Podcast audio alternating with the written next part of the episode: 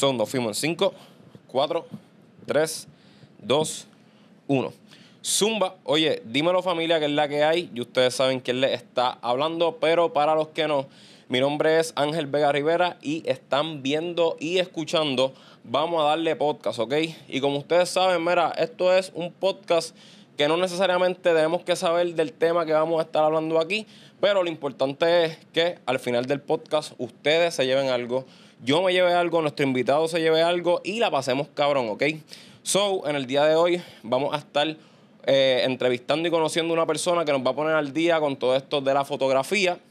Este, así que para los fanáticos de, este campo, pues aquí van a tener un súper contenido para que así sea de su próspero eh, uso. Son nada, vamos a darle aquí la bienvenida a Abner González. Gracias, gracias. Vamos a darle. ¿Cómo, vamos a darle. ¿Cómo, ¿Cómo te sientes, bro? Todo bien, todo bien. Aquí estoy en... Ya me siento en familia con el eh, que llevo aquí contigo. Exacto, ¿no? Y, y de verdad, gracias a Abner por aceptarme en su espacio. Como ven, no estamos aquí en mi cuarto, aquí no se van a escuchar los gallos. ni nada de eso, porque en mi casa allí lo que tengo un gallinero al lado y ya tú sabes. Puede que ya mismo gritando la gente de acá abajo, poniendo reggaeton, pero. Ah, no, pero ahí estamos. No son gallos, son gallos. Eso es normal. eh, mano, so, quiero saber cómo es que tú empiezas en esta cuestión de, de la fotografía. Mano, mi, mi, historia es. Ok, para empezar, para empezar, yo no estudié fotografía. Todo el mundo se sorprende cuando lo digo. No sé por qué se sorprende, porque usualmente todos los fotógrafos que yo conozco que son panas, ninguno estudió fotografía. So, eh, yo entro a la universidad, a la UPR de Carolina, por eh, publicidad. De publicidad añado mercadeo y parte del currículum era una clase de fotografía. Ok. Ya a mí me gustaba la fotografía, pero nunca tuve ese... Eh, como que ese no sé si llamarle interés, quizás vamos a llamar, no tuve ese interés de que quiero aprender a usar la cámara en modo manual, era simplemente pues la cámara en automática, vamos a ir por ahí a, a tirar fotos que pasé esa clase, pues tuve que comprar una cámara. 35 milímetros fue la, en esa época que fue, yo aprendí con 35 milímetros. Fue una Canon Rebel que para ese tiempo me costó 500 dólares. ¿Entiendes? Uno estudiante, pelado, y que te hagan comprar una cámara de, 500 dólares, eh, duele. Sí, pesa, pesa, pesa. ¿Qué pasa? Eh, no quiero hablar mal del sistema educativo, pero a mí no me enseñaron nada de la cámara en esa clase. Okay. Todo fue como que composición y sí revelado, o sea, aprendí revelado, o sea, no, no voy tampoco a quitarle... Pero yo me quedé con esa curiosidad de que, espérate, yo, yo me compré esta cámara, ahora yo quiero aprender a usarla, yo no quiero tenerla en automático. Y básicamente en ese tiempo existía lo que era Borders, no sé si sabe la librería, pues Borders estaba allí en Carolina, en Escorial, y yo cogía mi cámara, bajaba Borders, buscaba libros de fotografía, me sentaba ahí con un café a básicamente estudiar yo mismo. Okay. que básicamente yo fui aprendiendo leyendo libros. Porque para esa época, digo, no es que yo sea tan viejo, pero soy un poquito. Mi época de universitario es principio de los 2000. Que no existía YouTube tampoco, que tú entras a ver un video. Era básicamente leer, coger la cámara y tratar de aplicar lo que tú entendiste del libro. Que hoy día es mucho más fácil ver un video que te, lo están enseñando. Y así fueron mis inicios. Eh, básicamente aprendí lo hacía por hobby, tuve mucho tiempo reacio a, espérate, yo no quiero dedicarme a esto, si esto es hobby solamente, tenía mi trabajo, eh, hasta que poco a poco fue cogiéndole cariño, la gente empezó a preguntarme, mira, ¿cuánto me cobras por un shooting? Yo vi hasta que me empecé a atrever. Y ahí entonces, pues ya lo demás es historia hasta aquí, para no hacerte, para que, para dejarte que me hagas preguntas, para que no hacerte la historia completa. Duro. Y entonces, ok, cuando estabas haciendo lo de los libros, este, ahí fue que aprendiste más como que a cómo manipular la cámara, cómo manejar la manual, las luces. La manual, metiendo la pata. Eh, como yo digo a todo el mundo, yo, yo hoy día doy clase y yo le digo a todo el mundo, esto es cuestión de paciencia. Hoy día está un poco más fácil con la cámara digital porque, ¿verdad? Tú leíste algo, lo llevaste a práctica la cámara, viste que te quedó mal, lo, lo arreglaste allí mismo. Básicamente yo tenía una cámara 35 milímetros, era, ah, yo creo que entendí esto. Tiré una foto o tenías que gastar primero el filme completo. Para ir a Walgreens a revelarlo o cualquier sitio a revelarlo y ver que lo que hiciste, lo hiciste mal. Ok, so Entonces tú tienes la paciencia de comprarte otro filme y volver entonces a arreglar lo que hiciste mal. Sobre la cámara que tú tuviste al principio era de... De, rollo. De, rollo. De rollo, una 35 milímetros. Ah, ya, ya, ya. Es que sí, me fui ahí en el viaje y yo dije 35 milímetros, pero pensé que era una de estas, como mencionaste que era una... Rollo, lo que llamamos rollo, un eh, filme, de filme. Ya. ¿Y te, ¿Y te gustaba ese proceso de revelar? Lo que pasa es que yo básicamente revelé en la universidad, pero como yo no tenía mi cuarto oscuro ni nada, básicamente era yo tiraba las fotos y las llevaba a un sitio revelado. Ok. No, no era que yo mismo monté en mi casa para revelar, ni, ni... Sí me gustaba el proceso, pero ya era más complicado montar como que un, Sí, sí, un sí. laboratorio. O sea, que esa parte nunca, nunca llegué a tener mi, mi sitio para revelar. ¿Y me puedes explicar más o menos cómo es el proceso de, de, de revelar? Como que se le Ahora, echa... La, la- la parte que. Déjame ver si me acuerdo algo, porque hace tiempo que yo no lo revelo, pero básicamente era el. el me acuerdo en la universidad, el, el rollo, pues básicamente en un sitio oscuro, porque eso no le podía la, la luz, eh, se dañaba. Ok. Pues básicamente era destaparlo, que había una herramienta para eso. Ah, Esto oscura, lo metía en un sitio, que, algo que se llamaba el carrete, que era como una... eh, era parecido a lo que si tú ves las películas viejas que va corriendo el, el filme ahí, pues eso tú lo enrollabas, eso se metía como en un... ¿verdad? Se tapaba y se le echaba un líquido, que era entonces el sellador. Entonces eso tenía que estar no me acuerdo cuántos minutos mirando eso, y eso lo que hacía era que ya el filme dejaba de ser sensible a la luz. Básicamente ya después que hiciste ese proceso lo sellaste y ya entonces sí podías sacar a la luz ese filme. Eh, después entonces iba la parte de pasarlo al papel, que esa parte me acuerdo menos todavía. Y lo quemabas al papel, después el papel se procesaba en distintos químicos, eran como dos, tres químicos, no me acuerdo. Bueno, hace, hace años, hace años que no revelo. Wow. Hace años que no revelo. Y una, una persona, ahora mismo como que, que estamos en el 2022, si se dedica a ponle que su especialidad en la fotografía fuese de ese método y fuesen, tuviese que revelarlo, eso ya sería un costo adicional por el proceso que, que Sí, se hoy- pasa. Hoy, día es más, más... Digo, si no lo llevas a un sitio, porque todavía siguen habiendo sitios de revelado. So, hay mucha gente que se sigue dedicando al, al, a la fotografía en filme. Ok. Pero por lo menos acá la gente que yo conozco que está haciendo filme, o sea, rollo, eh, la lleva a revelar a un lugar. Ya, obviamente, si, si quieres tener tú mismo tu si- sitio de revelado, pues va a ser más costoso, porque entonces Claro. eso implica que tú tienes que preparar un cuarto, lo que llaman un cuarto oscuro, un cuarto que no puede entrar la luz para tú hacer todo ese proceso. Eh, comprar los químicos, todas las herramientas que... O sea, que es, es una serie de equipo adicional a la cámara. Exacto, exacto. eh, que conlleva eso sin hablar de cámaras, luces, lo, lo- todo lo que conlleva la fotografía. O sea que sí, va, va a ser más costoso hoy día el revelado, el filme, el rollo, si lo quieres hacer tú completo todo. Ok. Entonces, ok, cuando te graduaste de la universidad, ¿ya estabas tirando fotos o todavía?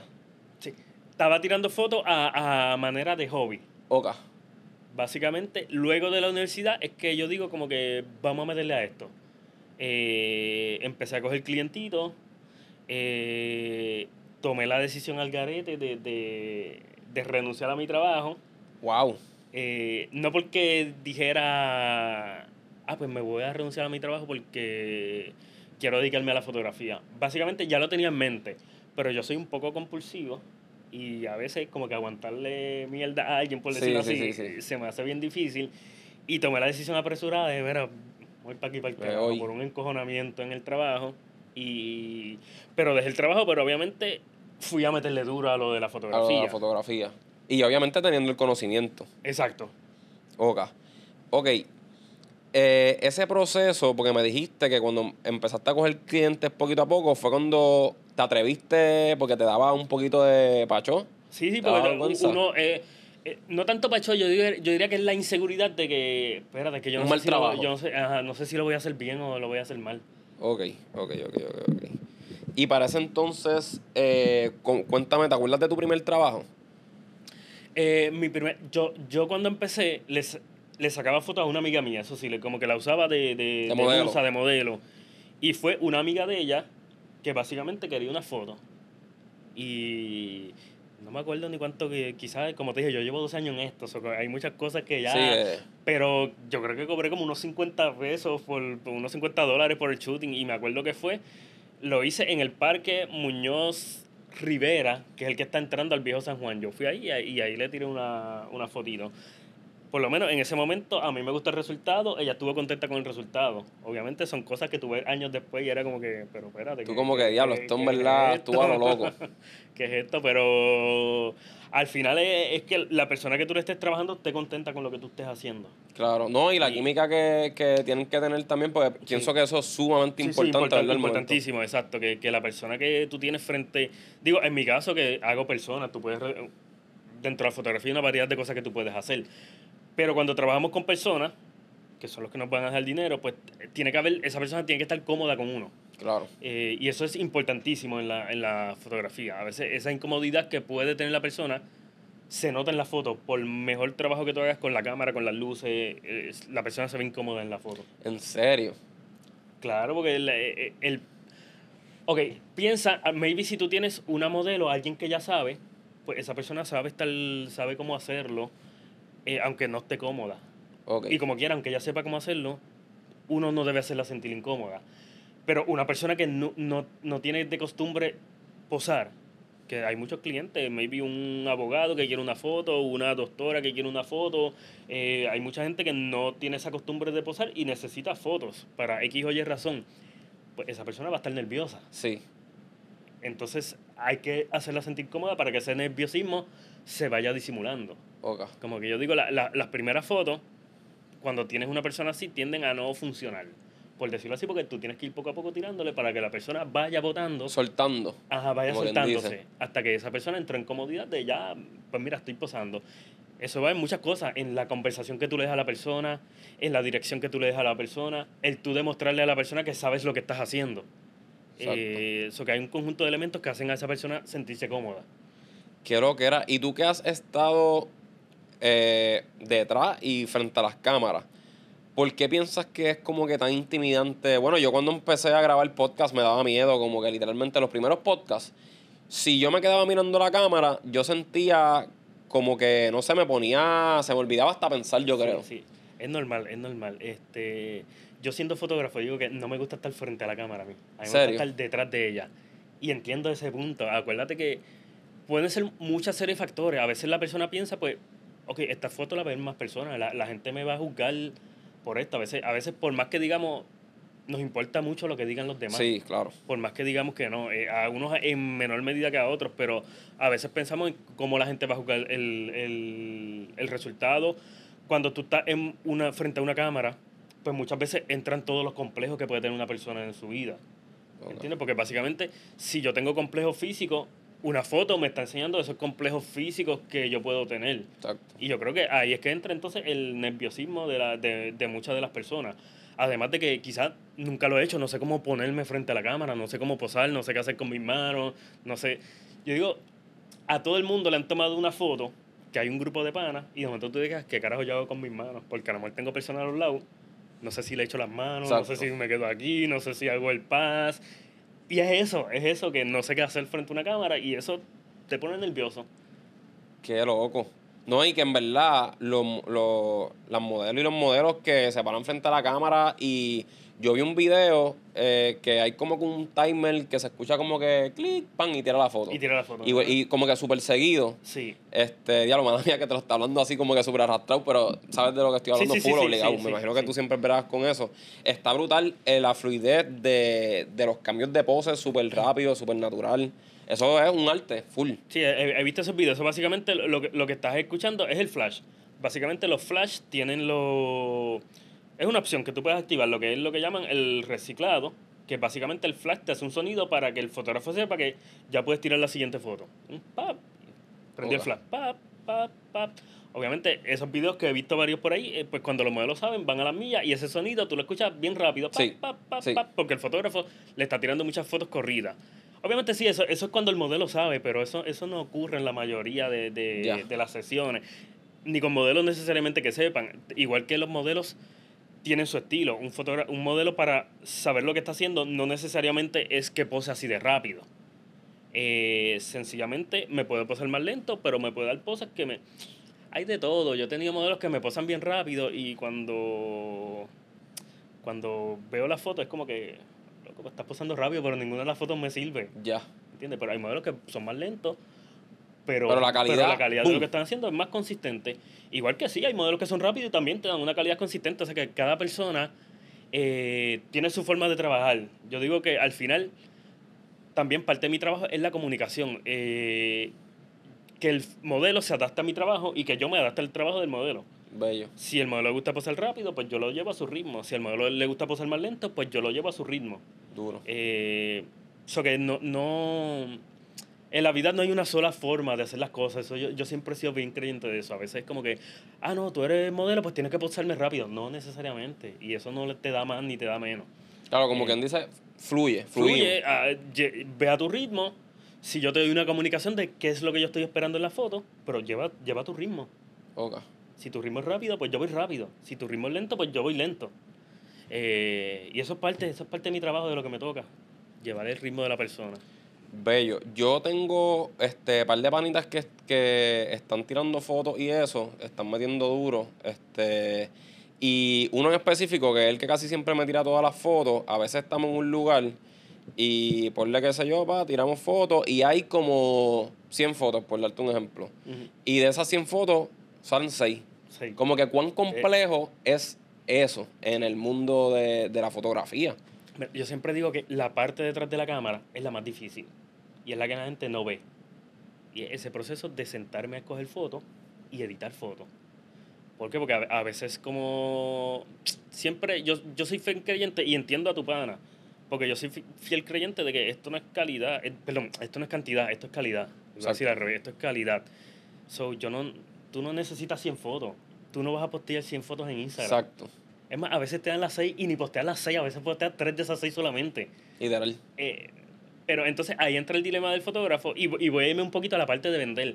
De que cómo yo convenzo a mi cliente de que lo, lo que le voy a dar son 6 fotos solamente. Y la gente como que, ah, 6 fotos nada más.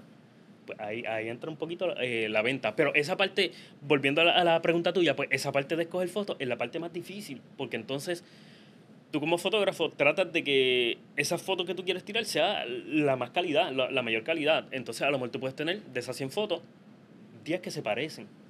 No necesito las 10. Aquí yo tengo que entonces entrar a buscar de esas 10 cuál me gusta más porque son parecidas. Después entonces tengo 5 más que se parecen. Déjame buscar más la que se parece. Y es un proceso, por lo menos la manera que yo lo llevo es, yo me voy a sentar y la voy a empezar a pasar bien rápido. ¿Por qué? Porque si, si yo me quedo mucho tiempo sentado viendo una foto, siempre voy a encontrar un defecto. Ok. So, mi forma es, y a veces hay gente que se sienta conmigo, ah, escógelas tú. Y cuando se sienta es como que, ah, pero tú vas a las millas. pero, ah, tú me dijiste que las escogieras yo, pues déjame hacerlo a mi manera. Y yo voy pasando bien rápido. Y yo creo que cuando hay una foto que impacta, aunque la estés pasando rápido, Vira. decir, espérate. Y esa foto la marco. No, no me siento tampoco a verla detalladamente. La mar- simplemente voy pasándolas rápido y marcando lo que me gustó. Viro, ah, me gustó esa, marcó. Y quizás de esas 100 fotos, a lo mejor te tiré 100 fotos, por seguir, por ejemplo, y marqué 20. Pero ahora entonces yo me voy a sentar con esas 20 solamente y las voy a ver un poco más detalladamente. Exacto. Entonces, de esas 20 yo voy, yo voy diciendo, espérate, estas dos se parecen. No, déjame sacar la menos que me gusta. Y entonces ahora es al revés, ya no voy marcando las que me gustan. Ahora voy sacando las que no me convencen tanto. Ok. Y quizás reduje a 10. Y de esas 10 yo digo, espérate, ahora vamos a buscar las mejores de esas 10. No me quedé con 5 o con 6. O sea que es un proceso y algo, digo, cada fotógrafo lleva su manera, pero algo a mí es que no me gusta hacerlo todo el mismo día. Sí, porque puede ser que te quemes. porque mañana yo veo, ajá, mañana yo veo algo que no vi hoy. Ok. Y a lo mejor yo hoy vi, ah, esta foto es la dura, esta foto es la, que- la más que me gusta. Y si yo quiero hacerlo todo el mismo día, la cogí y la edité, pam. Y cuando la veo mañana es como que no me gusta tanto. Esta otra estaba mejor. Ok.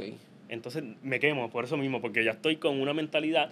O a veces pasa en la sesión de que estoy tirando, a veces la persona está viendo las fotos, depende cómo es la sesión, o las ve en la cámara, o a veces se conecta un monitor mientras estamos tirando, y la persona como que, esa es la que me gusta, esa es la foto que está dura.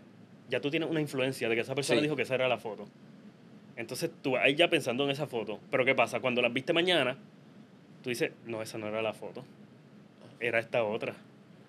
Eh, so que esa parte de escoger eh, eh, es la más difícil. Es la Y más difícil. So, ya tú tienes como ejemplo, si hoy tenemos aquí un shooting, este, salieron las fotos que salieron, tú ya tienes como unas, unos cierto, una cierta hora para, ok, esto hago el escogido en dos horas y mañana edito o hoy edito un poquito por encimita y mañana como que toco o perfecciono. Mano, es que, uno, de- depende de quién es el cliente y cómo se trabaje. Eh, nor- normalmente yo lo que hago es que tiro a la sesión, hago una preselección y yo dejo que el cliente escoja de esa preselección. Ok, Porque a veces eh, yo lo que he aprendido es que a veces tú escoges la foto y el cliente puede decir como que, ay, pero había otra que me gustó más. Entonces ya yo edité, entonces ahora hay que Sí, cambiarla. sí, no, sí. yo prefiero, mira, yo te envío una preselección de 20, 30 fotos. Si la oferta incluye 6 fotos, escoge tú las 6 que tú quieres. Ok. Obviamente yo me voy a encargar de las que le ofrecí, pues sean fotos que, que a mí no me molestaría que él escoja. Eh, y dentro de mí, esa preselección, que sea el cliente que escoja. Eh, normalmente, yo lo que le digo al cliente siempre, que esa preselección se la envío en 24 o 48 horas. También a mí me gusta tener deadline. Eh, para, uno, ponerme presión yo mismo. Dos, que el cliente sienta que yo tengo una responsabilidad con él. No es como que yo te las envío cuando me dé la gana. Ok. No, ya yo me comprometí contigo que después de la sesión, en 24 o 48 horas, que uno o dos días, ya yo te envío mi preselección. Y tú escoges de ahí. De ahí que él se tarde el tiempo que él quiera. Ya. Wow. Eh, sí que es un proceso como que bastante tedioso. Y, Sí, y sí. más al momento de. Porque tú me imagino, yo en verdad puede ser que esté disparateando aquí. Pero cuando editas las fotos, tú las tiras raw.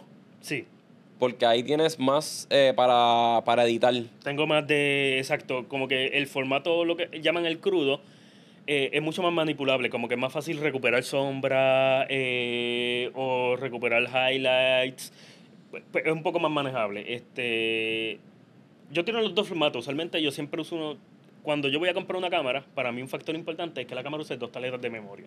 Ok. Tiro una en RAW y tiro una en JPG. Muchas de las veces agarro el RAW, pero a veces eh, cuando tú estás en un estudio que está más controlado, a veces tú controlaste la iluminación, a veces tú dices, ah, el JPG me sirve, no tengo que... y agarra el JPG. Ok. Y al momento de escoger cámara, ¿qué, qué equipo tienes de preferencia? Bueno, yo he pasado por todas las marcas. Sí. Yo empecé con Canon, eh, usé Fujifilm, eh, usé Sony, ahora mismo estoy con Nikon. Eh, cada marca tiene lo suyo. Yo, yo siempre he dicho que la gente no debe darle tanta importancia a la marca. La, la marca no te va a hacer mejor fotógrafo. Lo más importante en la fotografía es iluminación. Si tú quieres ser buen fotógrafo, a cualquiera que me esté escuchando que, sea, que quiera ser buen fotógrafo, aprende a iluminar. Si tú aprendes a iluminar, tú vas a hacer una foto cabrona con cualquier marca de cámara. La, la cámara es una herramienta sencillamente. Yo siempre uso la comparación con lo- las marcas de carro. Esto- Exacto. Que a ti te gusta Toyota, a mí me gusta Hyundai. El otro tiene chavo y quiere comprarse un Ferrari. Se lo compre. Ahora, si tú tienes un Ferrari, asegúrate que sabes guiarlo. Claro. Porque si no, botaste el dinero. Y eso pasa mucho. Hay gente que quiere la marca más cabrona de cámara, eh, eh, compró la más cara por comer mierdería y no sabe lo que está haciendo. Ya. Y entonces el que tiene la cámara barata le- se lo lleva enredado.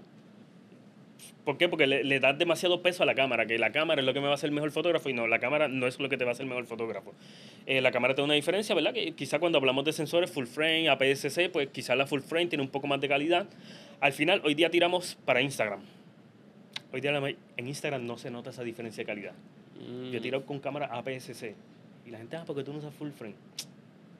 Eso no se nota en Instagram. Eso es que, Pues- perdón. Eh, Es un sensor que es más pequeño. ¿ok? Ok. Vienen muchos tipos de sensores. Pues en la fotografía, mientras más grande el sensor, vamos a decir que menos, menos noise tiene la cámara, pues más puedes su- subir el ruido, más detalle tú tienes. Yo tiro con cámaras medium format, que son sensores más grandes. Te estoy hablando. yo- oh, Ok, volviendo con la cámara, antes de ir a lo del sensor, ¿verdad? Porque me Sí, estoy sí. desviando un No, poquito. zumba, zumba. Ok, yo empecé con Canon. Pues como te dije, mi primera cámara fue una cámara de rollo que era Canon eh, Rebel EOS. Obviamente, de Canon 35 milímetros paso a lo digital. Ya tengo una cámara Canon con un lente Canon. Pues yo sigo en Canon. Ah, ¿por qué cogiste Canon? Bueno, porque yo fui a la tienda y esa era la más barata. Esa es la razón. Yo no tengo Canon. Yo, yo empecé con Canon por esa razón, porque era la, era la más barata. Y fue la que vi en la tienda y compré. Pues en digital me pasó a Canon porque ya tengo un lente Canon. Pues yo, yo tuve un periodo. Ok, te, te dije que llevo como 12 años de fotógrafo. Yo te diría quizás que mis primeros 8 años yo estuve con Canon. Wow. ¿Qué pasa? En Canon, eh, si vamos a hablar de diferencia entre marcas, yo siempre he dicho que Canon es la marca más user-friendly. Para alguien que está empezando en la fotografía, Canon es la marca de cámara que más fácil se le va a hacer por la forma en la que Ca- Canon organiza su menú y su sistema. Eh, dentro de Canon, después, un tiempo atrás, le cambio a un chamaco una de mis cámaras Canon por una Sony. Me acuerdo que yo tenía una Canon 6D y se la cambié por una Sony A7 2, no, ni me acuerdo, una Sony A7 de esa, ni me acuerdo la versión. Eh, yo y Sony no somos amigos. Ok. Son, son tremendas cámaras. Sony, en términos de mercado, pues le hace la mayoría de los sensores a casi todas las marcas de cámara. Ah, pues, un detalle que mucha gente no sabe. hay solamente dos fabricantes de sensores. Sensores es la parte que captura la imagen, Canon y Sony. Sony le hace los sensores a Nikon, a Fujifilm, eh, a Panasonic. Básicamente Sony es el fabricante más grande de sensores. Eh, aunque tú hagas otra marca, probablemente tu cámara use un sensor Sony. Sony. A menos que tengas una Canon. Eh, pero mi problema con Sony es la organización de su menú. Canon es, Sony es todo lo contrario a Canon. Si Canon es user friendly, Sony es todo lo contrario a una cámara user friendly. Ok. Eh, pues entonces como que no, no di mucho pie con bola con, con Nikon, eh, perdóname, con Sony, Con Sony. por la complejidad de... Obviamente esto es algo que si, si tú te sientas con calma, pues lo vas a aprender. A lo mejor no tuve la paciencia y ya viniendo de Canon, como quiera, aunque tuviera esa cámara Sony, yo seguía teniendo cámaras Canon. Pues a lo mejor en mi mente yo decía como que, pues si la tengo fácil en Canon, saca esto para allá. La volví a cambiar la cámara. Después de ahí, um, yo brinco a Fujifilm. A lo que es una XT3. Me encantó Fujifilm. Si hay una marca de cámaras que yo amo, es Fujifilm. Fuji. Me encantan. De Fujifilm, básicamente compartí las dos marcas. Ah, eh, una cosa, volviendo a los sensores, pues en Canon, ya para ese eh, tiempo, pues ya yo tenía cámaras full frame, lo que llaman el sensor grande, 35 milímetros en, en digital. En Fujifilm yo brinco a un sensor más pequeño, pero no hay una diferencia en calidad de imagen. Y yo lo noto. Y yo, pues, espérate, tengo una cámara más chiquita, más compacta. Eh, me gusta la construcción de Sony, me gusta que imitaba las cámaras antiguas, que, a- que para mi tiempo era más similar a cámaras que yo usé antes, pues se me hacía todo mucho más fácil en Fujifilm. Y de ahí tengo una Fujifilm X-T3, tengo una Fujifilm H2, después yo paso a Fujifilm, lo que es una medium format. Yo tiré con una Fujifilm GFX, que es un sistema de cámaras más grandes, de sensores más grandes. Eh, y no sé, por algún destino de la vida termino en Nikon. En Nikon. Ujú. Y ahora a- mismo eso- eventualmente tengo Nikon y tengo Fujifilm. Pero la mayoría de mis trabajos, Fujifilm tengo una cámara más pequeña que yo la uso cuando viajo. Yo viajo mucho, pues cuando viajo uso la Fujifilm. Pero mi trabajo de fotógrafo la hago con Nikon. Con Nikon. Wow, qué interesante. Y, ¿cómo te digo? ¿Cuál es, tú comprabas, te mantenías así cambiando cámaras para, por simplemente jugar y ver que experimentar? Por experimentar. Bello. Experimentar como que, ah, déjame probar esta marca. A veces simplemente las cambiaba. Yo doy, como te dije, doy clase. A veces yo tenía estudiantes, ah, esta cámara no la entiendo. Y si yo veía que era una cámara buena, no era que los cogía pendejos, nadie me vaya a malinterpretar. eh, hacía cambios de cosas del mismo valor. Este, ¿Qué te gusta? Ah, ¿quieres? Y le cambié por una cámara por otra. Bello. Qué duro. Sí que tenías, básicamente tenías todas las herramientas. Este, no puedo creer que se nos fue ya media hora del podcast. Vamos, vamos rápido. No puedo ni creerlo. Sí, este, nada, familia, nos vamos a tomar una pequeñita pausa y volvemos para seguir hablando del tema. Y ya saben que si se me van de aquí, yo me encabrono. Así que quédense y volvemos rapidito. Así que, vayan. zumba.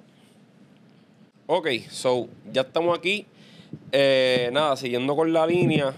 eh, que eso está brutal porque así, ya sea tu estudiante, pues podía hacerle la vida más fácil y si no entendía esta cámara o este sistema, pues mira, intenta este y si no, y si no te gusta este, pues aquí tienes el otro. Y, y otra cosa es que me lleva a comprender, a mí me gusta, algo que me gusta mucho es enseñar.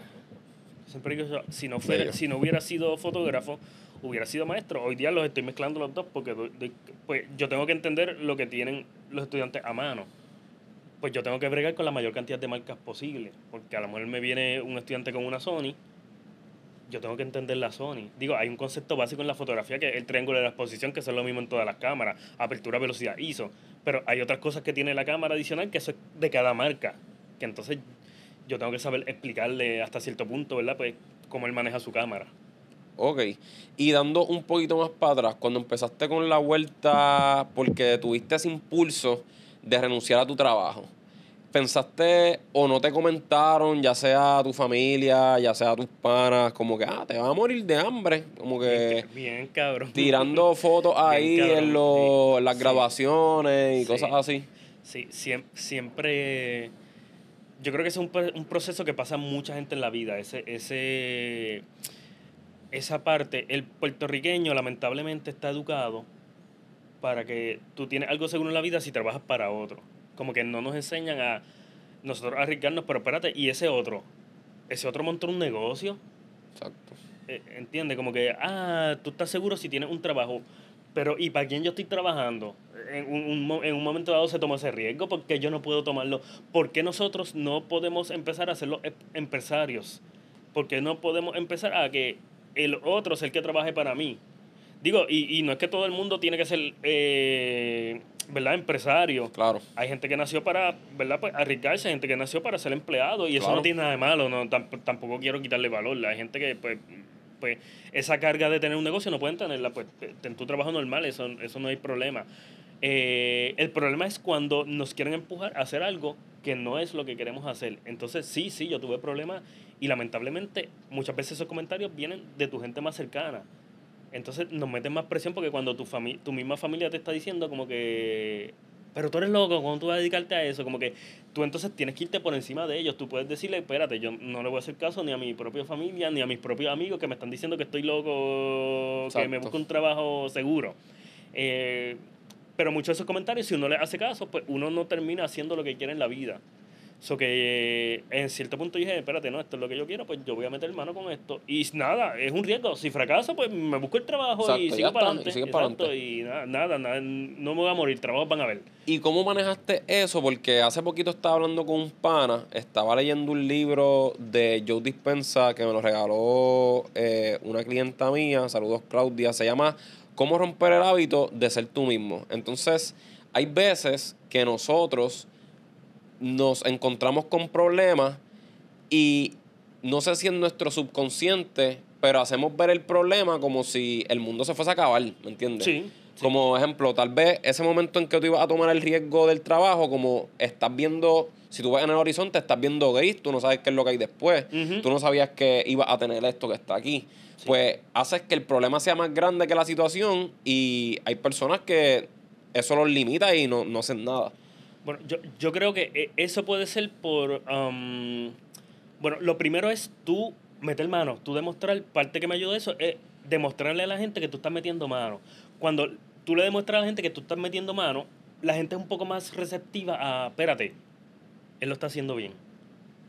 Y digo, no lamentablemente, perdón, agraciadamente, la generación de hoy día yo creo que es más dada a arriesgarse, no, yo quiero meterle mano a los podcasts, lo que tú estás haciendo, yo quiero meterle mano a YouTube, eh, no, yo quiero hacer uñas, yo quiero maquillar, yo quiero...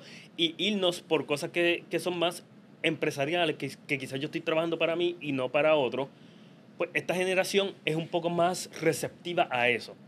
Pero la generación de antes, de quizás nuestros padres, nuestros abuelos, era más como que, pero tú estás loco, búscate un trabajo 8 a 5, ahí estás seguro, tienes un sueldo seguro. Entonces, a ese tipo de gente tú le demuestras cuando tú empezaste a meter mano y a dar resultados. Pues ya ellos empiezan a ver como que, espérate, este va en serio, espérate, no, lo, está haciendo bien, espérate, sí, le está, le está dando, ¿verdad?, resultados. Ahora, en la parte de uno, lo que tú me hablabas, yo creo que mucha gente tiene el miedo del fracaso.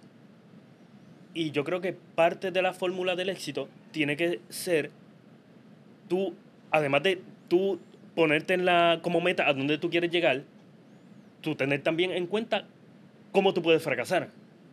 Porque parte del éxito es cómo tú vas a corregir el fracaso. Parte del éxito es el fracaso. Nos guste o no, parte del éxito es el fracaso. En algo, en algo vamos a fracasar. ¿Y qué pasa? Mucha gente no tiene en su mente ya ese fracaso. Y no, y no es, el fracaso no es malo. Es, es que el problema que nos enseñan es que el fracaso es malo. No, el fracaso nos va a ayudar. Pues parte de mi camino ha sido cómo qué puede salir mal y cómo yo voy a corregir lo que va a salir mal. Obviamente no podemos preverlo todo, siempre nos va a tocar algo, espérate, esto no, esto no lo, eh, no lo vi venir. Pero yo sentarme a, no, espérate, pues vamos a meter mano y vamos a arreglar eso que salió mal. Eh, pues hay dos cosas que yo diría que la gente tiene que tener en su mente. Uno, el fracaso. El fracaso es parte del camino y tienes que tenerlo en cuenta. Eh, así que eso tienes que, ¿verdad? Pues bregar con eso. Y lo otro es lo que hablábamos ahorita antes, la gente quiere un éxito inmediato, que está relacionado. Entonces mucha gente se frustra porque no ve un éxito inmediato. El éxito no llega inmediatamente. Yo digo que llevo 12 años en la fotografía, pero yo llevo 12 años haciéndolo bien. Yo no, yo no te estoy contando el tiempo que yo estuve metiendo la pata, donde no lo cogí en serio, donde no... ¿Entiendes? Eh, 12 años en que yo dije, espérate, 12 años desde el momento en que yo renuncio a mi trabajo y dije, espérate, yo me voy a dedicar a esto, voy a meter mano ahora con esto. Y en ese camino vinieron muchos fracasos también. No es que llegó ahí todo... No es como que, ah, ya tengo mi local como tengo Exacto, ahora, ya te está yendo cabrón, tienes todos los días clientes. No, no fue así. Eh, fue buscar en la marcha cómo corregir eso. Y hablando del fracaso, ¿tienes algún? Porque yo también, como tú dices, y me encanta, eh, no sé, el refrán o lo que sea, la oración, como que soy fiel creyente porque yo la uso también bastante. Este, pero yo también, el fracaso, o ya sea este, los tropiezos, etcétera, pues uno lo usa como, como herramienta, ¿me Sí. entiendes? Aprendes de eso Sí. y sigue. Eh, cuéntame algún bad trip que, Hacho, no sé si era un cliente que pensabas que iba a hacer una, una- un trabajo brutal y no fue lo que no era. Ha no sé. pasado, ha pasado, pero la- la- las partes de cliente prefiero, prefiero reservarlas. Ya, ya. Eh, ok, cuando yo empecé, pues no empecé de la manera que debía. Yo siempre, yo aprendí en la vida, esto es algo bien mío, no quiere decir, pero que hacer las cosas solo a veces es mejor. Y no, no es que hacerlas solo, a veces tú necesitas, tú necesitas gente, ¿verdad? Que te, que te, que te rodee. Pero yo he entendido que el líder soy yo, los demás, ¿verdad? Pues yo busco lo que necesito o, o dele- delego, delegar es la palabra, pues yo delego. A lo mejor yo digo como que, ah, Ángel, tú le metes al video, ah, pues mira, yo necesito a alguien aquí en el estudio que haga video. Pero no sé si esto va a sonar mal, pero tú eres mi empleado. El negocio sigue siendo mío. Cuando tú haces negocios con muchas personas, una sociedad, no es que la sociedad sea mala, pero hay que tenerla bien estructurada y todo por bien escrito. Pues mi error fue empezar con más personas y no hacerlo de esa manera. ¿Qué pasa? Cuando tú empiezas con muchas personas y las cosas no están bien estructuradas, cada cual quiere jalar para su lado. Entonces, ¿qué pasa si tenemos una estructura y a lo mejor, digamos que tú y yo somos sociedad, pues hicimos un trabajo donde hubo fotos, hubo videos, se subcontrató gente, este, lo otro, y nadie está para la parte de, espérate, esto no es llegar a cobrarle al cliente, aquí hay que llevar una contabilidad, hay unos gastos de negocio, hay unos gastos, y cada cual quiere jalar para lo suyo Exacto. pues entonces empiezan a haber problemas. Sí. Y ese fue mi error cuando yo comencé. Ok. Después entonces, ¿verdad? Estuve mucho tiempo en otro estudio, compartido. Después eventualmente ahí hubo sus problemas. Decidí yo abrir mi propio estudio. Eh, yo empecé un almacén. Tuve allí cuatro años usando un almacén como estudio.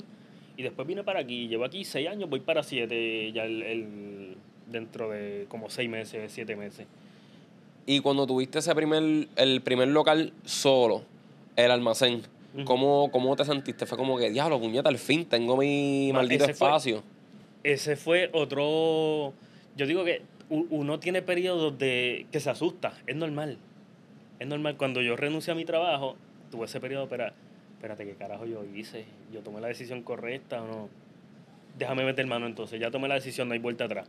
Lo mismo, cuando yo, cuando yo vengo alquilo ese sitio, pues yo me quedo pensando, espérate, este, diablo, yo me metí en esta renta, ahora esto me va a ir bien o me va a ir mal. Pero nada, vamos a meter mano. Pero uno se asusta Claro. Pues, eh, eh, pues es ese mix entre miedo y alegría al mismo tiempo. Es como que, wow, tengo lo mío, pero a la misma vez como que... yo Se puede que- yo caer. espero- Yo, espero que me vaya bien. Exacto. Pero como te dije, pues, eso es parte de lo que uno tiene que ver, prever. Espérate. Eh, parte de este camino que yo me estoy arriesgando a correr es que no me salga como yo quiero. Y si no me sale como yo quiero, ¿qué yo voy a hacer? Exacto.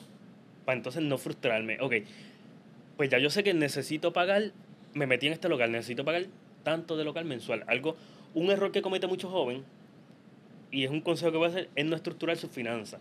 Tú puedes ser bueno en algo, pero eso no basta. Uno, e- el, el network, el trato, eh, eso tiene una palabra que se me fue, este, cómo tú interactúas con la gente. Eh, me dio un catazo este, Eh. ay Dios, se me fue esa palabra, este como que socialmente conocer, la, conocer a la gente, ser cool con todo el mundo, porque tú no sabes mañana quién puede ser tu cliente. Pues eso es bien importante. Y dos, manejar tu negocio. Hay gente que todo lo que entra al negocio se lo, se lo gasta. No, el negocio tiene unos gastos. Pues en- parte de mi mente fue organizarme. Espérate, este local paga 600, tiene gastos de agua, tiene gastos de luz. ¿Cuánto yo tengo que generar mensualmente para realmente yo decir que me está yendo bien? Claro. No es que me entraron mil dólares mensual y ay, qué cool estoy. Mm, Espérate, ¿no? De esos mil, ¿cuántos yo tengo que gastar en, en mi negocio? ¿Y cuánto yo me puedo quedar para mí? Ah, no, pues yo no me puedo ganar mil. Yo me tengo que ganar más. Exacto. Y básicamente ponerte la presión de que, espérate, ok, este es mi target de dinero, pues yo tengo que entonces empujarme a ganar eso.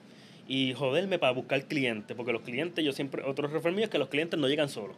Los clientes hay que ir Sí, buscándolos. hay que buscarlo. Cierto. Cierto. Y algún día te sentiste como que, diablo, puñeta, hoy no quiero, hoy no quiero tirar fotos. ¿Me entiendes? Yo creo, que to- yo creo que todo el mundo se siente un momento, por más que tú ames, yo tengo una suerte que es que lo que yo estoy lo que yo amo, que es la fotografía, lo convertí en mi trabajo. Eso es lo mejor que tú puedes hacer en tu vida, algo que tú amas, convertirlo en tu trabajo, porque no hay nada peor, y fue otra de las cosas que me motivó, que tú estar, tú decir, me voy a levantar, tengo que ir a las 8 a una oficina donde yo odio a todo el mundo, donde odio lo que estoy haciendo, Sí, sí. para estar ahí hasta las 5, para ir cansado a casa y levantarme al otro día a volver a hacer lo mismo. Eso es peor. Pero aunque tú ames lo que estás haciendo, llega un, llega un tiempo que tú te sientes como, espérate, estoy un poco drenadito. Ya tú sabes que a mí me encanta viajar. Pues yo lo que hago es cogerme un receso. Espérate, no. Me voy a dar un viajecito. Me voy a coger un tiempo de despegarme un poquito de la fotografía. Y voy a volver nuevo. Bello. Y ahí Otra- no, ma- mala mía que te interrumpa, ahí no, literalmente, cuando te tiras el viaje, no, como que no tiras fotos. O si tiras Las fotos. tiro, las tiro, pero no, no- es, es de otra manera, ¿entiendes? Porque no, no, no es lo mismo que tú saques la cámara cuando tú quieres, porque a mí me interesa lo que yo estoy viendo y quiero retratarlo. A tú tener la aplicación de, este es mi cliente, a lo mejor lo que me están pidiendo no tengo muchas ganas de hacerlo, pero tengo que hacerlo. Ok. ¿Entiendes? A- a- a- hay, un, hay dos cosas distintas. Sí, sí, sí. Eh, entre es como ir al gimnasio que tú me dijiste que era entrenador también este a lo mejor tú lo amas y todos los días te levantas con ganas de hacer ejercicio sí. a mí no me gusta yo lo que hago es levantarme como que diablo hacer ejercicio maldita sea Sí, sí, sí. Pues así está la persona que está pues no es que yo lo diga en la fotografía pero hay hay días que espérate estoy un poco saturado porque a lo mejor todo lo que tengo son clientes de cosas pues que a lo mejor no son no me llenan tanto pero las hago voy a cogerme un break. Otra cosa que yo puedo hacer es lo que yo llamo un proyecto personal. Me invento un shooting, mejor un pana, una modelo, una amiga. Mira, quiero hacer una foto así. Porque es algo que está en mi mente. Y ya cuando es algo que está en tu mente, pues te va a apasionar más hacerlo. Claro. Y entonces me cojo un tiempito de hacer como que proyectos que yo tengo personales para cogerle como que otra vez amor. Sí, porque ahí te pones creativo. Porque me pongo creativo, exacto. Diablo. Este, hay de todo. Está, están los clientes que son campañas que llegan, esta es la idea y esto hay que hacerlo así, así, así, así. Y tú tienes que irte por lo que te están diciendo. Y este, aparte de eso, nunca has estado eh, en un momento que literalmente te coges un break y no ni tiras fotos, como que no haces nada. Eh, te fuiste, ejemplo, te fuiste por un viaje y literalmente no tiraste fotos, no llevaste cámara, como que para Lo he ti. hecho, lo he hecho. Sí, Sí, ha- hay, hay destinos que a veces yo he repetido México, República Dominicana, que yo digo, "Ah, ya lo quiero ir otra vez aquí, República Dominicana, tirarme un fin de semana de playa y voy a dejar la cámara. y, nu- y nunca piensas como que después, qué sé yo, pasaron tres días y estás en el viaje y tu puñeta, dejé la cámara para, qué sé yo, me vi, eh, viste un- algún momento que dijiste, coño, lo hubiese tirar una foto.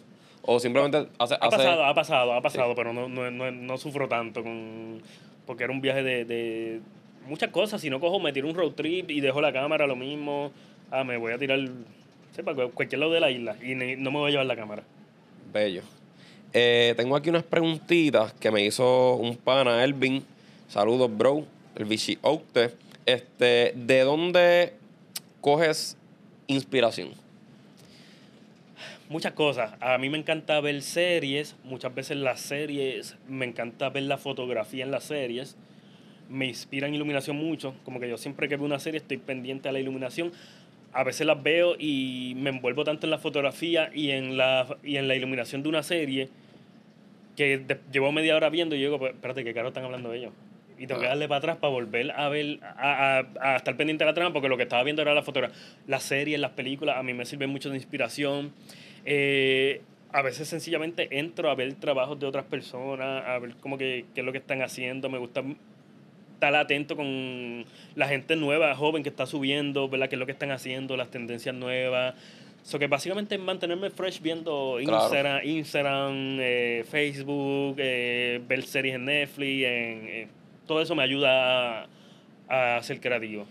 Bello. Entonces, eh, ¿tienes algún lugar específico el cual sería tu sueño chutear o ya lo, o ya lo pudiste tirar No, foto ahí?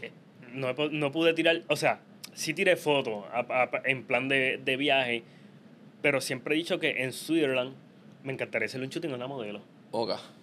Siempre, yo vi un paisaje que era casitas en la nieve y no sé por qué tuve el viaje de, diablo, una foto aquí en estas casitas, un traje amarillo bien grande, con una modelo, como que ese, ese fue mi, mi... Ese es un lugar que siempre lo he tenido en la mente, como Sí. que, yo quisiera un, un día virar aquí y hacer una, unas fotos aquí. ¿Y hace cuánto fue que fuiste allá? Hace como tres años. Ya. Ya lo, tú has viajado un montón entonces, ¿verdad? No tantísimo, no tantísimo, pero... Te has tirado, te has tirado sí, tus he viajecitos. tirado viajecitos. Ya. Este, entonces, ¿con qué persona te gustaría colaborar? Eh, wow, hay muchas, pero al día de hoy, por, por parte de lo más, in, Zendaya. Zendaya. Me encantaría algún día hacerle un shooting a esa mujer. Qué brutal. Qué brutal, Zendaya. Me la estaría súper duro. Eh, ¿Y qué es lo más que te gusta de, de ella? Su, su estilo, como que su... Sí, su estilo es que yo, yo- como que yo veo las mu- las fotos de esa mujer y la veo como que tan elegante. No es como decir, digo, nada en contra de ella, pero no, no es como una Kardashian o yo la ve- veo como que una elegancia en esa mujer que, que es como que tú eres demasiado fotogénica. Ya. Sí que es como que tú, tú, tú la miras y te llegan ideas solo. Sí. Ok, ok. Entonces, eh, ¿cómo consideras tu, tu estilo como fotógrafo? Como que Eh, tienes eso. un nicho... eh, es- Bueno, yo, yo, yo me inclino a lo que es moda, e- es, lo que más me apasiona. Yo tiro de todo, aquí se hace mucho portrait, viene gente a grabar como, como aquí, que ya es más videografía, pero se hace, eh, se tiran productos, pero mi, lo que me apasiona a mí, yo siempre he dicho que una foto para ser interesante tiene que haber una persona. Y sí, me, me inclino mucho por ese lado de la moda, de, de lo que es el fashion. Ok. ¿Y nun- nunca tuviste como que inclinado a meterte a la videografía? Sí, pero te explico. eh, siempre, como yo empecé en la fotografía, yo he hecho trabajos de videografía, pero dos cositas. Pues cuando son clientes de videografía, siempre yo pido dos días de trabajo. Uno de fotografía y uno de video- videografía. Ok. Muchos clientes no quieren pagar dos días. Ok. ¿Entiendes? Y, pues, no, vamos a hacerlo de un día. Entonces, cuando todo es un día, ¿qué pasa? Como el cliente me conoce más por fotografía, que fue en lo que yo empecé, usualmente me piden las dos cosas. Pues yo quiero fotos y video. Mm, no- son pocos los clientes que me dicen, ah, yo quiero video solamente. Eh, a menos que sea algo como grabar una entrevista, pero a mí, si me gusta la videografía, también por ese lado de, de, la, de los fashion. Cuando son trabajos así, pues los clientes me piden las dos cosas. ¿Qué pasa? Si tú me estás pidiendo las dos cosas el mismo día, yo no puedo hacer las dos Claro. tengo que contratar un videógrafo porque si no, yo entiendo que no hago ninguna de las dos bien. Eh, el cliente que tenga más apoyo, pues digo, no, es un día de fotografía y otro día de videografía. Ok. Eso está eso está súper bueno que tú también reconoces porque maybe llega a ser otra persona, pues dice, yo voy a, yo me voy a tirar las dos. Por Sí, yo, quiero, simplemente, yo quiero el bizcocho completo. Pero es Exacto. que a, a veces, porque el bizcocho completo, no hacemos nada bien y terminamos cortando unas patas. ¿Qué pasa? Yo, yo prefiero un cliente que me diga, ah, esto quedó cabrón, yo te voy a volver a llamar. Aunque yo haya hecho la parte de, foto- de fotografía y yo te haya tenido que dar a ti la mitad del bollo porque tú hiciste la videografía. Pero ese cliente me volvió a llamar. Claro. hacerle las dos cosas mal y que ese cliente diga, no, el año que viene nos va- vamos a probar con otro, a ver cómo nos va. Claro. No, y que también el trabajo, pues, creo que así mismo tú lo explicaste, es de mucho más calidad. Al ser, Cla- al ser- al claro, ser dos personas, claro. ¿me entiendes? Son dos personas trabajando. en, en- en la vida, aunque yo dije ahorita, ¿verdad? Pu- puede ser un poco contrario, de que yo quiero hacer las cosas solo, pero me refiero en la parte de manejar el negocio. Pero también vamos a estar contentos con la gente, o la gente va a estar contento con uno cuando, mira, tú, le- tú le das de comer a todo el mundo un poquito. Claro. No, no podemos hacer, no podemos querer todo solo. Eh, tú le consigues un guisito al pana, tú le consigues y tú tienes a la gente contenta. Cuando tú necesites de la gente, la gente, te- yo creo mucho en lo que es el calma, que el calma no es otra cosa que, que es la manera que lo llamamos, pero el calma no es otra cosa que la gente brega contigo como tú has bregado con ella. Eso está bello.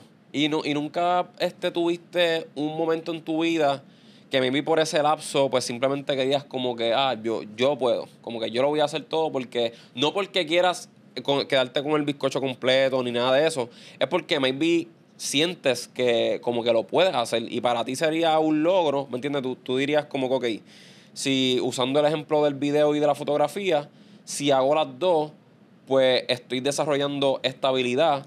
Pero es que, es, es que uno, uno tiene que reconocer sus límites como ser humano. Porque, por ejemplo, en el lado de la videografía, yo sé que lo puedo hacer y lo he hecho. Eh, El punto va que no puedo hacer las dos al mismo tiempo. Ya está. Ahí es que yo me reconozco. Si, si el cliente me dice, mira, pues está bien, te pago dos días, un día, un día hacemos fotos y el otro día hacemos video, yo no tengo ningún problema, yo sé que yo las puedo dominar las dos. Pero cuando me dan las dos el mismo día, Sí, no hay break, no hay break, no hay yo break. sé que no hay break porque mi- mis capacidades, me, me, me- uno, uno se... ¿verdad? Uno, uno se limita a... Uno tiene unas limitaciones de que, mira, empecé con la foto, pero tengo que hacer el video, estoy ahorrado, pues tengo que hacer la foto rápido porque estamos tarde con el video.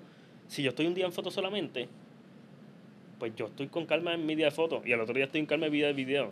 Si yo te llamo a ti porque hay que hacer las dos la co- cosa al día, el mismo día, pues yo estoy con calma en lo mío. Y yo hago lo mío bien y tú haces lo tuyo bien. Claro. Pero cuando son las dos, así que hay que reconocer siempre hasta dónde llegan tus capacidades. Y cuando tus capacidades llegan a un límite, delegamos. Delegamos, hay que aprender.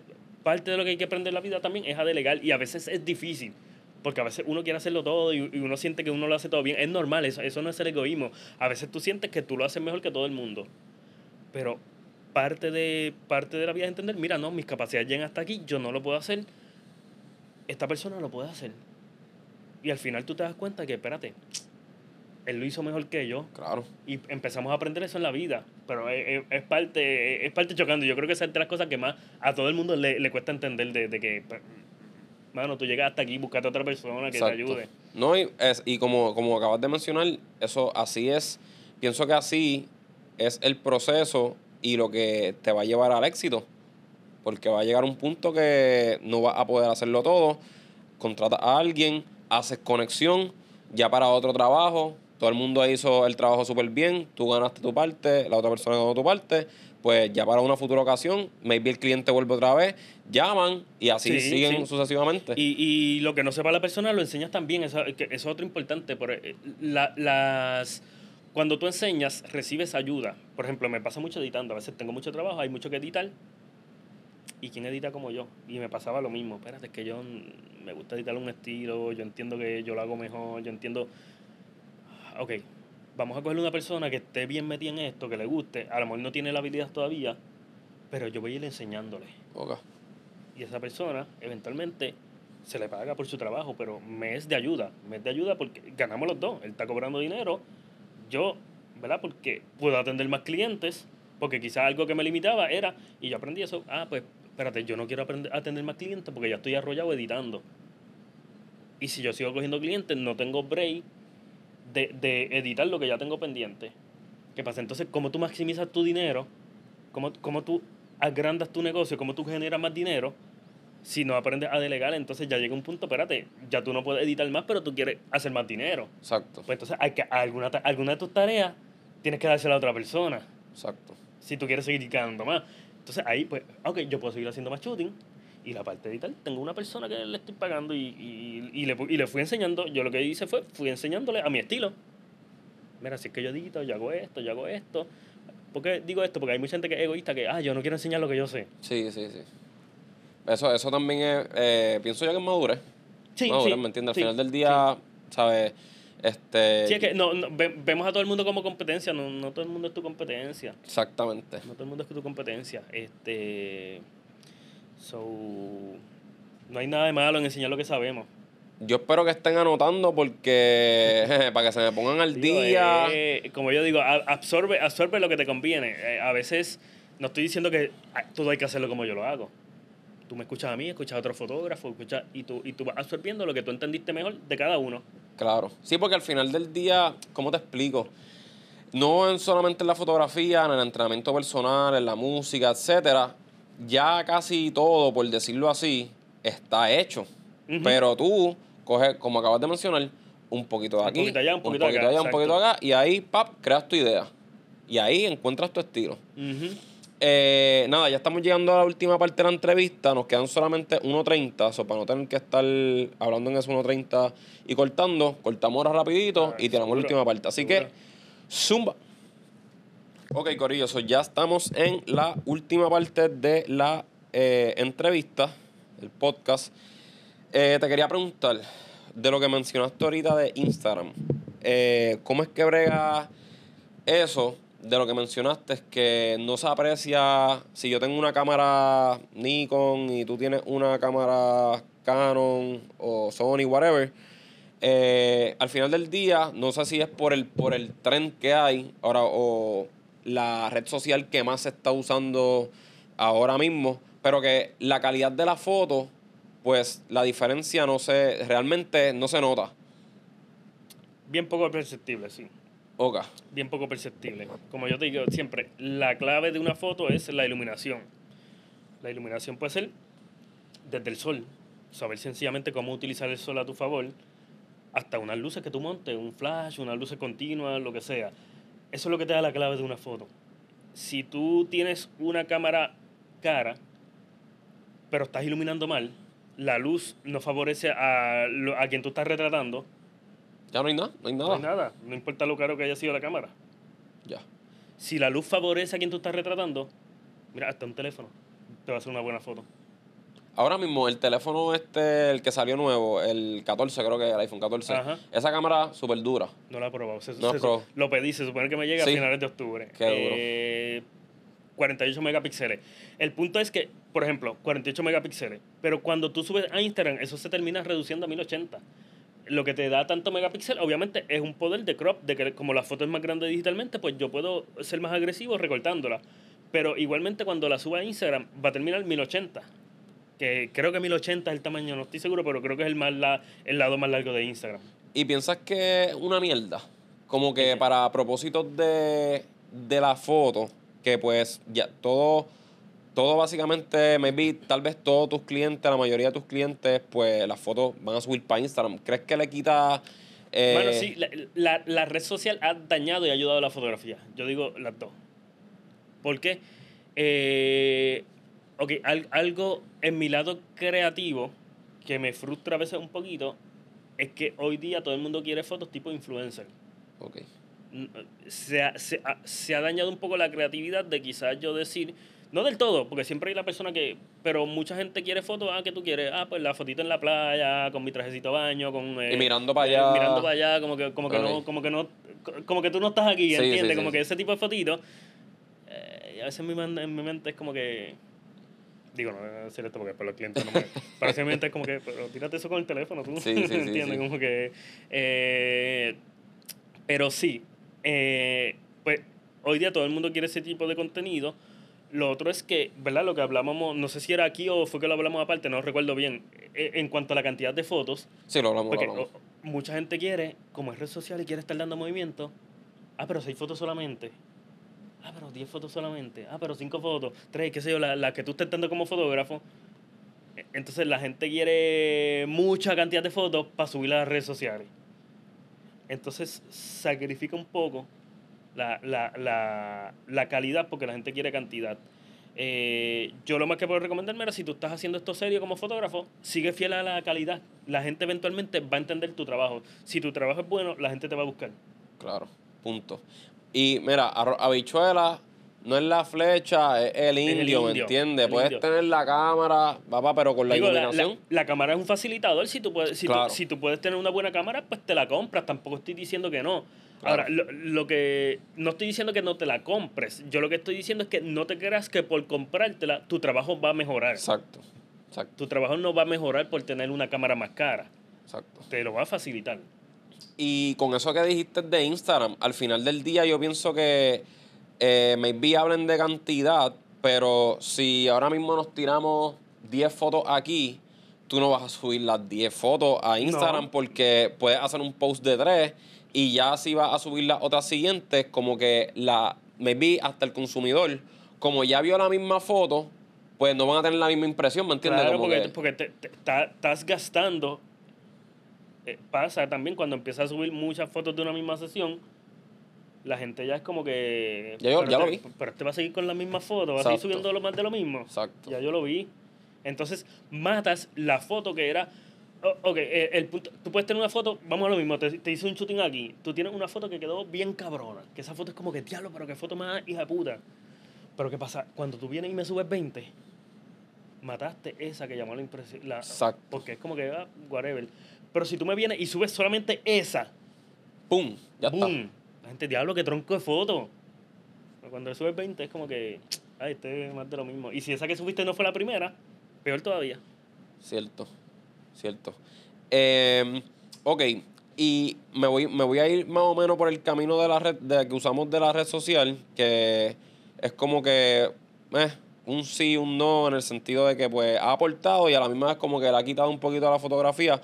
Tú que empezaste, diablo, si llevas 12 años, pues 2010, ¿verdad? Más o menos. 2010, sí, un poquito 2010, 2009, por ahí. Este, ¿Cómo has visto el cambio de la fotografía desde el 2009 do- Diez, a- hasta ahora? ¿Y que, como que qué época te gustaba más? Eh, wow, yo creo que la- las dos tienen su... Yo, yo, yo vine de una generación intermedia, yo diría. Como que de, de los fotógrafos antiguos que Old te tiraban en rollo y, y en esa transición a lo digital hasta lo- la fotografía acá en, en, en digital. Eh, y como te dije, yo empecé en 2010, serio, pero experimentando con la fotografía yo llevaba como 2005, 2004, por ahí. Eh, ok, antes no era tanto... Vuelvo a lo mismo, al número de fotos. Antes eso no era tanto problema. El número de fotos que tú estabas dando. Ahora, pues la gente quiere más movimiento. Eh, dos, también lo mencioné en cuanto a la creatividad de la foto. Antes era más como que más creativo a... Vamos, vamos a hacer cosas más raras, más, más fuera de la norma. Ahora es más como que, ah, no, pero es que mi, mi Instagram lleva este estilo. Mi Instagram, mi- el estilo de mi Instagram son fotos de playa. Una muchacha. Pues yo lo que me tiro es fotos de playa solamente. Pero vamos a salirnos de ahí, a hacer otra cosa diferente. No, porque ese es mi estilo. Mi estilo es como tropical. Pues entonces te, te limita, a veces te ha limitado un poco lo que yo quiero hacer como, eh, como fotógrafo. Claro. Eh, sí, lo bueno ha sido que pues, le ha dado más accesibilidad a la gente. Eh, pues hay más gente que sabe de nosotros, nos encuentra. Encuentra tu trabajo, encuentra tus fotos, sabe de ti. Eh, desde la parte del marketing, a nosotros como fotógrafos, pues ha llevado a mucha gente a creerse que con una red social es suficiente. En el negocio, una red social no es suficiente. La, la red social no te va a traer la mayoría de tus clientes. Y eso se lo digo a todo el mundo. La mayoría de mis clientes no son por Instagram. Es un boca a boca. Networking, esa es la palabra que busco ahorita. networking. Ah, yo te conocí, te dije que soy fotógrafo, yo te caí bien, tú viste que yo sé de lo que estoy hablando, me contrataste. Vamos a ver si entraste a mi Instagram a ver las fotos, pero no fue por Instagram que me conociste. Yo te hice las fotos, tú quedaste contento con mi trabajo, tú tienes otro pana que se quiere hacer fotos y tú lo mandaste donde mí. Ya tengo dos clientes que ninguno de los dos viene de Instagram. Y así sigue esa cadena. So que lo, lo más que tú puedes hacer es ser cool con la gente, caer bien, que la gente quede contenta con tu trabajo. Y el contento no va solamente a tirar una foto cabrona. Va, y sorry, me desvié de la red social, pero No, esto para tranquilo, mí es algo que yo considero importante porque hay muchos jóvenes, o no jóvenes, mucha gente que está empezando que peca de esto, de, de, de no es solamente ser bueno, es ser responsable con quien tú le estás trabajando. Cuando alguien te contrata, esa persona está confiando tu tiempo. Y algo que yo aprendí y que siempre me enseñaron es que la mejor forma de tú tener éxito es respetando el tiempo de los demás. Si tú tienes un cliente y tú le dijiste que en una semana van a entregar la foto y ha pasado un mes y todavía ese cliente no ha visto la foto, ese cliente siente ya que perdió el tiempo. Sí, Claro, sí. yo fui allí, después que me peiné, me maquillé, me tuve que ir a recortar esto, lo otro, y ya por un mes este tipo todavía no me ha enviado la foto. Si le dijiste una semana, entregale en una semana. Si le dijiste que en, en 24 horas le enviaba el proof, envíaselo en 24 horas. Eh, eso nos va a dar más clientes que las redes sociales. Claro. Sí, porque ahí estás reflejando realmente, o sea, las redes sociales son tu espejo, ¿me entiendes? Tú estás viendo ahí más o menos como que obviamente estás viendo el trabajo y qué sé yo, pero ya otra manera, otra cosa es cuando estás ejecutando el trabajo. Sí, que como, me- como tú tratas a esa persona. Exacto. Imagínate, tú puedes ser buenísimo. Yo te puedo tirar una foto y quedaron brutales.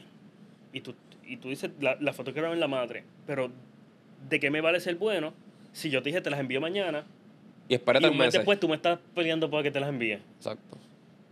Tú vas a decir, ah, el tipo es un duro, pero yo no lo vuelvo a llamar. Ya está. Sí, ahí como que te a lo, mejor, daña. a lo mejor contrataste por otro fotógrafo que a lo mejor no es tan bueno como el primero. Es bueno porque vamos a partir de que si te está dedicando es bueno, pero no tan bueno como el primero. Pero el tipo te cayó cool, te explicó lo que está haciendo, te dijo que mañana te envía la foto y te la envió Y te mañana. la envió. Ese que no es tan bueno como el primero es el que tú vas a volver a llamar. Exacto. Exacto. Esos detallitos hablan por sí solos. Este. By the way, aquí en el, en el espacio de, de Abner, él tiene como que muchos cuadros aquí de. Todas esas fotos las tiraste tú, Sí, ¿cierto? todo, todo aquí en mi trabajo. ¿Me puedes contar de esa. Ese es Julián Gil. Ese es Julián Gil, sí. ¿Cuándo fue esa foto? Wow, esa foto fue. Wow, eso lleva años, yo no me acuerdo Sí. exactamente. Sé, sé que para ese entonces. Ok, en la historia de esa foto había uno de los mundiales de fútbol. No me, no me acuerdo. Así que tuvo que haber sido un año. Este, este 2008. año, este año hay. Maybe 2008. eh, hay que ver qué año han sido los mundiales. 12, ok. 2012 hay- hubo mundial. Eh, yo creo que son de 4 en 4. Cuatro. En 2008 hubo mundial, ¿verdad? Pues 12, sí. Pudo haber sido 2012. No sé si estoy calculando mal. Sí, no. mía, si estoy diciendo un disparate. Porque me acuerdo que esa sesión fue básicamente de una hora. Ese hombre me llama como que, ah, mira, estoy en Puerto Rico, vamos a hacer fotos. Yo me acuerdo que yo tuve que recogerlo en el hotel, porque, ok, yo lo conozco a él porque hicimos una campaña de Level, no sé si sabes lo que es Level. Es una marca que es como si fuera un Avon. Ok, sí, Pues sí. yo, yo tiré una foto de una campaña de que eran él y Denis Quiñones. ok, wow. dos. Y ahí yo lo conozco a él. Cuando él vuelve a Puerto Rico, él me llama. Ah, mira, estoy en Puerto Rico para hacer una foto. Ah, recógeme en el Hotel Caribe Hilton. Y fuimos a La Perla.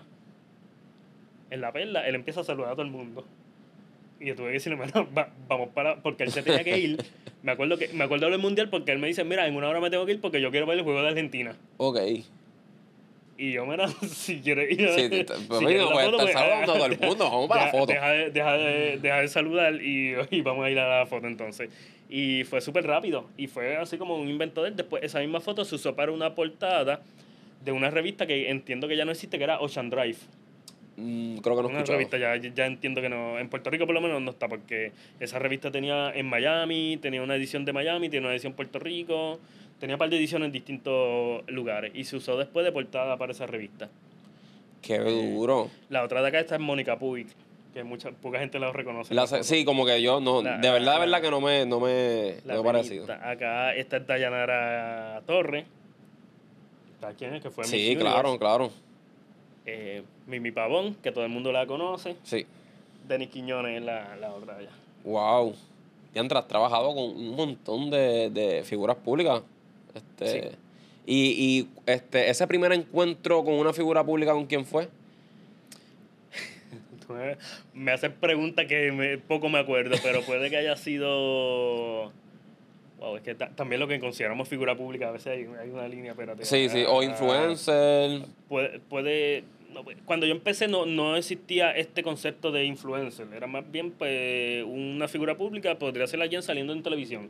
Pues probablemente haya sido una de estas figuras de televisión de, de, de, de un show de esto, pero no, realmente no, No- no recuerdo, no recuerdo. Tendría que ponerme a hacer mucha memoria. No recuerdo quién haya sido la primera. ¿Y siempre estuviste calmado o...? Sí, yo creo que la clave ahí cuando tú trabajas con figuras es no, no ser un groupie.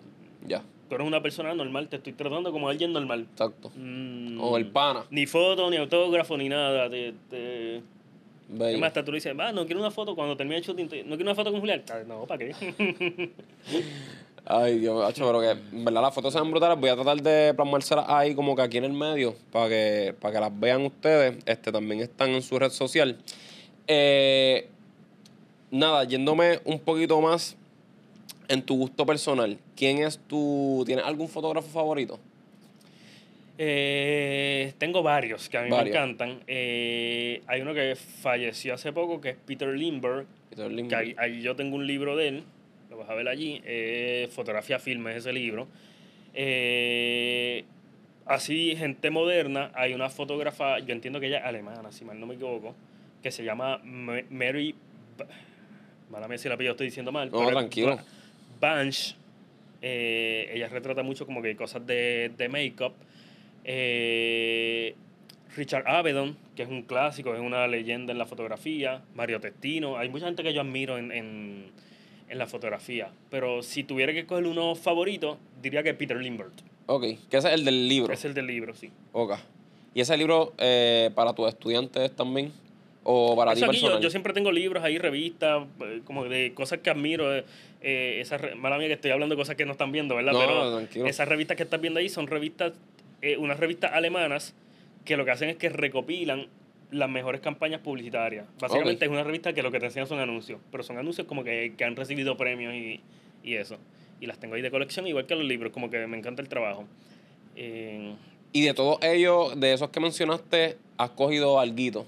Te has llevado siempre. Eh, trato, trato, de, trato de llevarme algo. Eh, a veces es un poco difícil transmitirse al cliente, porque, por ejemplo, si pueden ver después el trabajo de Peter Limber, van a ver que es un trabajo bien nada posado, eh, fotos con grano, noise, a veces te tira hasta fotos desenfocadas, pero un estilo bien cool. Yo lo encuentro cool, admiro mucho ese arte que se sale de la norma. Y a veces es difícil decirle a un cliente, yo te quiero tirar una foto así. Sí, sí, sí. De hecho, mucha gente que no entiende, yo digo que el arte hay que entenderlo, mucha gente toma ese libro y cuando empieza a ver las fotos como que, ay, pero él es tu fotógrafo favorito. Como que no entienden el- lo que están viendo en el libro. Ya. Eh, pero sí, sí, trato, trato de sacar un poquito... Pues llevarte un lo, poquito. lo- lo mejor que hay, el mejor cliente es el que te deja ser tú. El que te dice, yo confío en ti en lo que te dé la gana. sí, Esos son los clientes que me literal. dejan expresarlo. Eso es, eso es lo mejor que hay. Yo también como que me siento me siento súper bien. Digo, no es que yo tenga que ayudarlo a posar, etcétera, pero tú sabes, este hay otros que pues quieren ciertas cosas. Hay veces que como que tienen ciertas exigencias y hay es como que, mira, yo trabajo a tu, a tu, O- a tu no, flow. No entienden sencillamente el arte. No, no, no lo entienden porque a lo mejor eh, tú quieres tirar una foto, por ejemplo, yo en la fotografía amo mucho la oscuridad. A mí me gusta mucho jugar con sombras, tirar fotos que tienen este aire de oscuro, de luz low key, si al- alguien sabe de lo que estoy hablando. Pero eso hay que entenderlo. A lo mejor tú le tiras una foto con ese aire de iluminación low key a un cliente que no entiende de arte y dice, ay, pero esa foto está oscura. Está oscuro. Exacto. Pues ese cliente no confía en eso, pues ese cliente no puedes hacerle eso, tienes que irte por lo clásico. Eh, un cliente que confía en ti, mira, te voy a tirar una foto que sale así, así, así, pero tú confías, haz lo que tú quieras. Bello, bello. Eh, una última preguntita de Elvin. Eh, puso, ¿cómo la fotografía le ha brindado el valor a tu vida? Eh, bueno, en valor desde, desde sentir más seguridad de, espérate, si a mí me, esto que me encantaba, yo pude aprender a vivir de ello, pues me ha enseñado a meter mano, a, a, mira, no, yo quiero dedicarme a esto, yo no puedo comer mierda, yo tengo que fajarme, las cosas no llegan solas. Eh, me ha hecho conocer muchísima gente, muchísima gente. Eh, en lo mismo del viaje que hablábamos con, con Luis, pues yo, yo lo conocí a él a través de otra muchacha que yo retraté. Entonces me ha hecho hacer amistades bien bonitas dentro de la fotografía, de gente que han sido clientes míos y yo termino hasta viajando con ellos. eh, o a través de esa gente conociendo otras personas más que me han caído súper bien. Eh, so yo creo que conocer eh, mucha gente también me ha encantado dentro, dentro de todo y aprender a hablar con todo el mundo. De que hoy estamos hablando de fotografía, pero a veces, y esto, esto pasa mucho con, y es algo importante que no he enseñado, pero para los que son eh, fotógrafos, trata de hablar de todo. ¿Por qué? Porque parte de hacer, ahorita hablamos de hacer sentir a la gente cómoda. A veces parte de hacerla sentir cómoda es ver qué le gusta a, la a esa persona y hablar de lo que a ella le gusta, no de lo que te gusta a ti. Hablar de lo que le gusta a esa persona. Y tú puedes, ah, y genuinamente, no, no, no, que la conversación no sea forzada también. Yo te estoy tirando una foto, ah, ¿qué tú te dedicas? Ah, yo soy entrenador, ay, ¿cómo te va? Bien, ah, mira, pues yo trato de ir al gimnasio, pero soy un flojo. A lo mejor lo que te, lo que te estoy diciendo es como que, ah, pero estoy hablando de lo que te Claro, gusta. claro. Acho, ¿cómo tú haces para levantarte? Y te estoy hablando genuinamente. Porque, Acho, ¿cómo tú haces para que te den ganas? Porque a mí no me dan ganas. Y, y busca a qué le gusta a la gente. Y yo creo que eso es parte de lo que me hacía la fotografía también. Hablar de todo con todo el mundo. Sí, hay que hacer las conexiones. Hay que hacer las conexiones. Literal, literal, y, y aprender un montón. Eh, todavía nos quedan nueve minutos. Quería preguntarte, ya yéndome un poquito, bueno, básicamente terminando para irnos a las dos preguntitas que hago siempre a lo último del podcast. Eh, ¿Qué importancia tiene el viajar? Ya que tú has ido a varios lugares, ¿cómo tú vas a, qué sé yo, Dominicana, vas a Estados Unidos o vas a Europa y te llevas cositas o ves mismas cosas de, de la fotografía allá que tú dices contra, como que te abre más la mente ¿Piensa que, ¿Piensas que para propósitos de la profesión el viajar es súper importante? Claro, porque te lleva. Yo, yo soy una persona bien visual. Yo creo que cualquier persona que se dedica a la fotografía o a la videografía va a ser una persona visual. Y por lo menos a mí, cuando ve, hay ciertas ah, cosas que yo veo en un libro que se siente tan cabrón estar allí.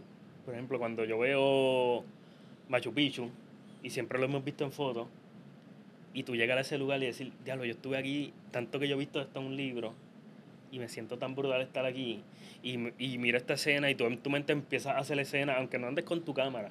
Yo, yo hago la foto en mi mente. Y sí, creo, por lo menos a mí me conecta mucho con la fotografía. Y no solo a otro país, quizás ir aquí a, Puerto Rico, a un sitio que quizás tuviste en Instagram, y cuando tú llegaste a este lugar, de la espera de como, este lugar, las fotos lo hacen tan mágico. Y tú presenciarlo allí en tu ojo. O viceversa, por el, por el lado, a veces pasa al revés. Espérate, este, este, era el sitio que yo veía en fotos, pero estuviste ahí, no importa. no importa, estuviste allí, lo viste con tus propios ojos. Eh, yo creo que una imagen transmite tanto. A veces vemos una persona y queremos conocer a esa persona por una foto solamente que vimos. Este, y no estoy hablando simplemente en plan de ligue. No, claro, claro. Estoy hablando en plan de que, este tipo se ve bien culo. Esta chamaca lo que hace como que, que está dura. Me gustaría conocerla, como que. Igual los videos. Eh, yo creo que una, una, foto dice tanto. Tanto, de sea de una persona, sea de un lugar. conocer lugares, para mí es importantísimo para tú abrir tu, tu, tu mente. Y como yo te dije, cuando cuando le pierde un poco de amor, por decirlo así, que lo hablamos ahorita, eh, pues conocer lugares es la forma que yo vuelvo a conectarme con la fotografía. Bello. Eh, nada, bro, de verdad que la conversación ha estado súper dura. He aprendido un montón porque aquí donde me ves yo no sé. Eh, puede ser que sepa un, de un 100, 20% de, de la cámara y ese 20% está en prenderla, girar el lente, este, cambiarle la batería, el SD. Los otros días empecé a jugar con, como que tirando los videos eh, manual. Ok. Este. Ah, pues me avisa cuando quiera aprender, aquí estamos, aquí estamos a la orden. Sí que este, el pan aquí da, da clases, ¿verdad? Doy clases, no, no tanto videografía, pero van conectados. La, la, la videografía es hija de la fotografía, como yo digo. Eh, damos clases, igual yo estoy abierto, el, el, que quiera hacer, yo siempre contesto, yo soy bien dispuesto a, tú me mandas un mensaje, el que quiera saber algo, me manda un mensaje y yo digo, dentro de lo que se puede contestar por un mensaje, busco ayudar a todo el mundo. Claro, claro, eso, eso, eso es lo más importante. Yéndome para las últimas dos preguntas, Abner, eh, ¿qué le diría Abner del presente a Abner del pasado o viceversa? Eh, Abner del pasado al del presente. Bueno, el, el del presente le diría al del pasado que empezara antes a hacer lo que está haciendo. Wow. Que empezara antes a hacer lo que está haciendo eh, y obviamente le hablaría de los errores que, que, ocurrieron, aunque a veces los errores, no del todo, porque a veces los errores es lo que nos ha hecho ser lo que somos hoy. Claro. Eh, muchas cosas de las que hemos aprendido, pues es por cosas que nos han salido mal. Eh, como dije, el fracaso es parte del éxito. Eh, así que básicamente le diría, empieza antes, como que no tengas tanto miedo, so, te va a ir bien, arranca antes, hacer lo que tienes en tu mente ya, que, que estás dudando. Así que déjala tu de arranca. Eh, ¿Qué le pudiera decir el del pasado al del presente? Este. Vas bien, vas bien, este, así que te quería ver. Duro, duro. ¿Sabes que eres la primera persona que creo que me dice como que, que empezara antes al del pasado? Sí. Literalmente. Literalmente. Eh, y la segunda pregunta, cualquier recomendación que tenga, ya sea para una persona que quiera empezar eh, fotografía, videografía o simplemente emprender en lo que sea?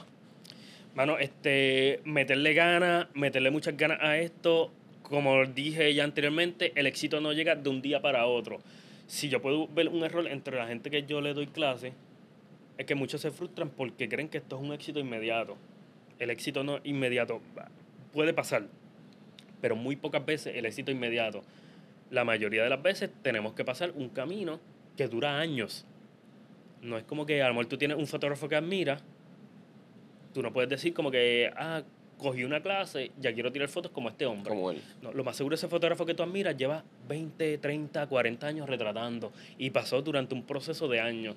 So, esto es meterle ganas, practicar lo más que tú puedas. Lo que tú no practicas nunca lo vas a hacer bien.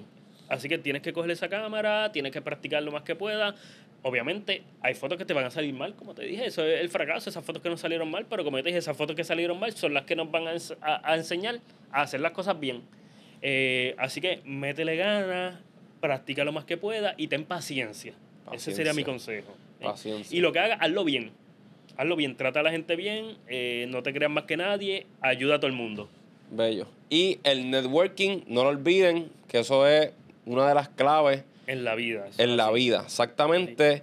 Nos Trata a todo el mundo bien, tú no sabes, tú no sabes a quién tiene, ¿verdad? Eh, eh, todo el mundo es así. A veces hay gente que tiene carácter difícil, pero algo que yo hago es tratar de comprender a todo el mundo.